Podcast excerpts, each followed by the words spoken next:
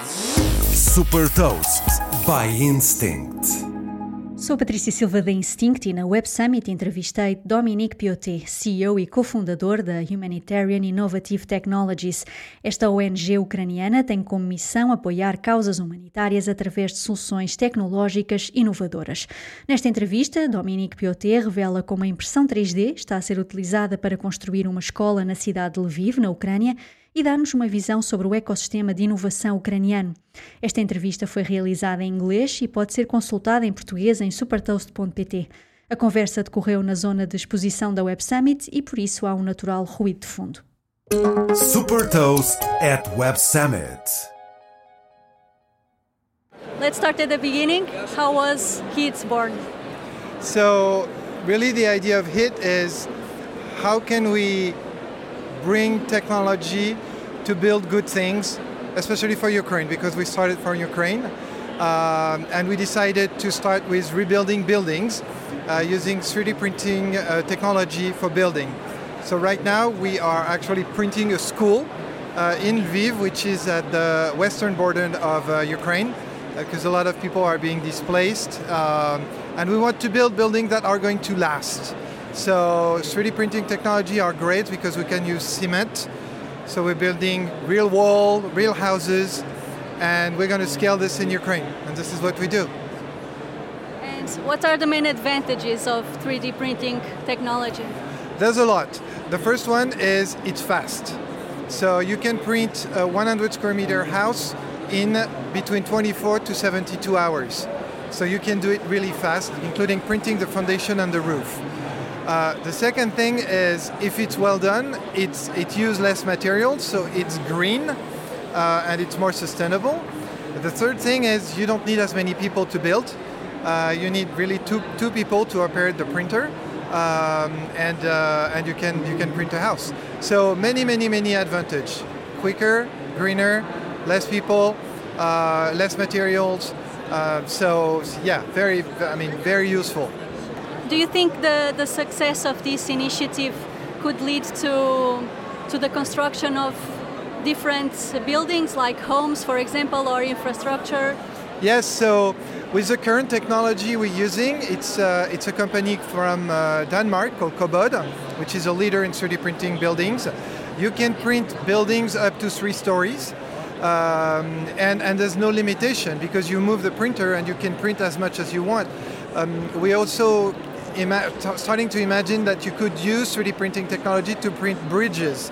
And you know, a lot of bridges have been destroyed in Ukraine during the war, and so we could use printers to reprint those bridges.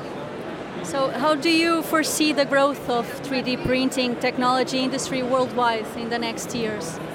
I think I think you know uh, for construction we we are at the beginning of a revolution. Um, we need to use better technology to build. I mean, uh, when I look at the U.S. where I live, we, we we've been building houses and building the same way for centuries.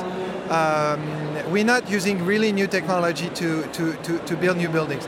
We need to build buildings that are more efficient, more energy efficient, because today our buildings are really poor uh, in, in the way they are using uh, energy.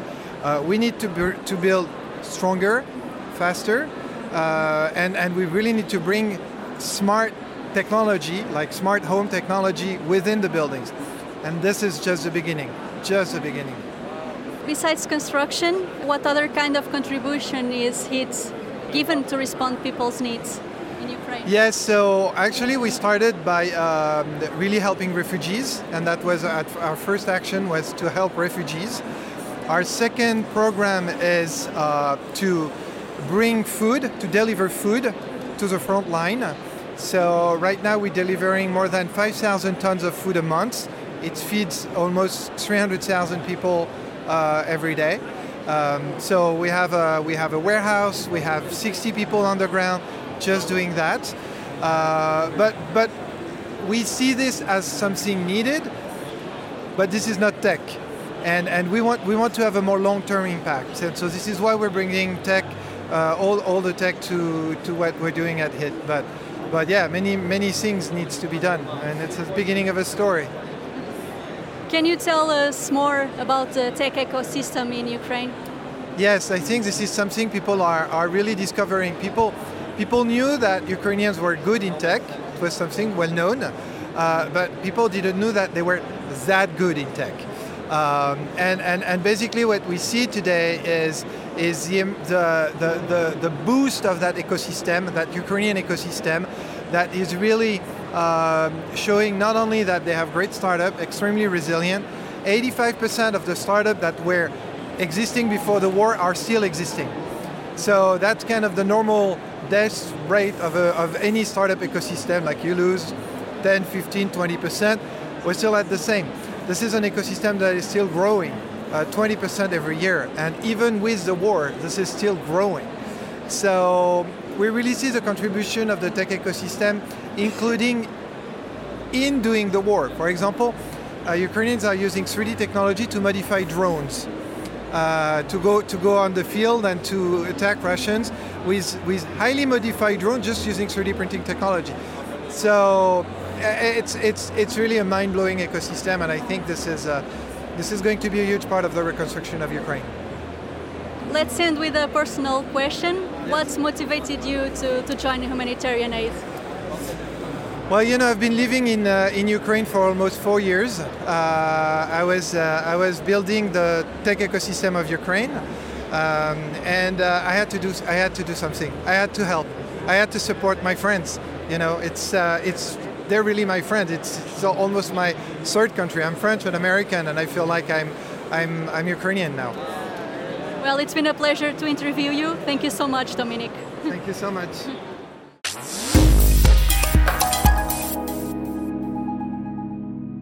Super Toast é um projeto editorial da Instinct que distribui o futuro hoje para preparar as empresas para o amanhã.